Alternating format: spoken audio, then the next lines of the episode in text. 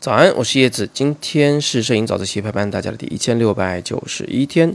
那今天给大家秀一组前两天我拍的照片啊，是拍的浅川药店的于安安于安安。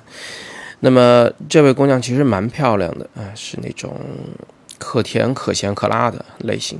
呃，但是我现在拍的她的这个场景呢，是搞乐队嘛，演出嘛，而且他们的那种音乐还是蛮有力量感的。所以我就选择了这种拍法！我还记得在开拍之前，他还跟我嘱咐说：“你随便拍，但是你给我拍漂亮点就行。”我说：“那是不可能的，是吧？” 果然，这组照片就是跟“漂亮”两个字应该是没什么关系啊。但是帅还是够帅的，他自己也蛮喜欢。当然，这也是因为这姑娘连同她整个乐队都是中央美院毕业的，所以他们是能够接受得了的。好，那呃，言归正传啊，这组照片有个什么特点呢？它一是有着高对比度啊。第二呢，是他们是那个有很强的颗粒感，这种高对比度加强颗粒感的画面效果啊，很多人一看就知道这个是森山大道特别喜欢玩的，是吧？后来国内很多人喜欢上这种效果，都是因为森山大道。要不是因为它，我们还以为高对比度和呃大量曝光过度、大量曝光不足，还有什么大量的噪点，这些一定都是错误的做法。一定都是摄影里要极力避免的。后来人家一拍发现，哎，是另一种好看，是吧？所以很多人呢就去尝试去拍摄。嗯，像那个理光 GR 这个相机里面，甚至它提供了一种森山大道模式，直接就是高对比度黑白，拍出来就是这么个感觉。呃，但是我不是用理光 GR 拍的，我用徕卡拍的。嗯，那怎么做到的这个效果呢？其实呢，这个跟前期拍摄和后期处理都有关系。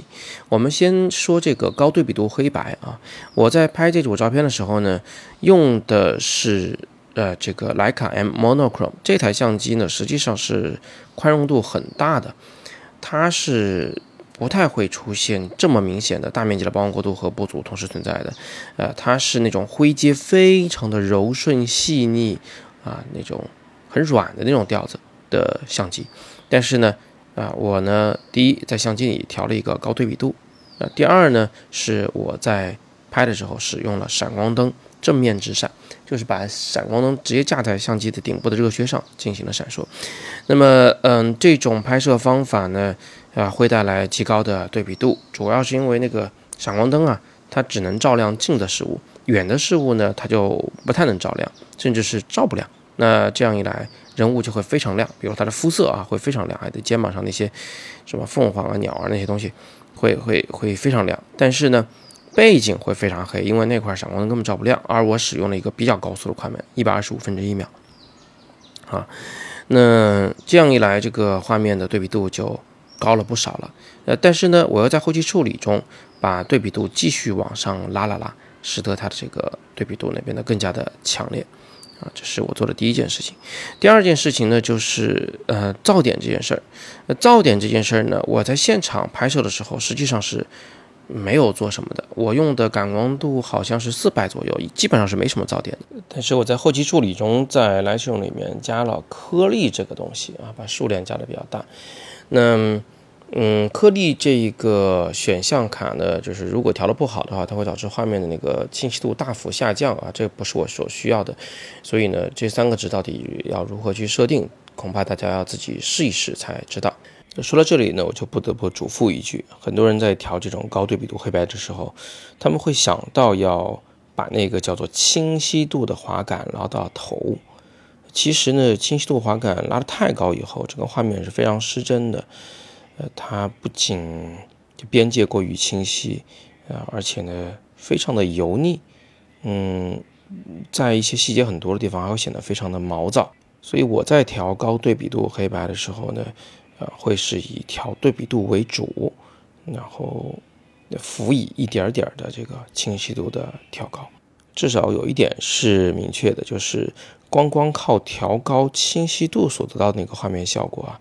肯定不符合我们在化学暗房里能做到的那种高对比度黑白的效果，肯定也就不是增强大道用的那种高对比度黑白的效果。所以你如果想去模仿它、学习它的话，这个清晰度呢是不应该加太多的。好吧，那今天我们就简单的聊这么多。顺便呢，昨天给大家推荐那款软件啊，Fimo 那款软件里，其实有一款胶片叫做 Pen 啊，其实它是模仿的叫伊尔福这个胶卷品牌的 Pen 这个系列的胶卷的这个画面效果。嗯，你如果用这个软件的这个型号的胶卷来拍照的时候，呃，用手机就能拍出类似于森山大道这种强烈对比的黑白风的照片啊，大家可以去尝试一下。这个型号的胶卷应该是免费的，在这个软件里。如果你拍了点什么好东西呢，也欢迎发到我们摄影早自习的微信群中来，我们一起来分享。那今天是摄影早自习陪伴大家的第一千六百九十一天，我是叶子，每天早上六点半，微信公众号“摄影早自习”，不见不散。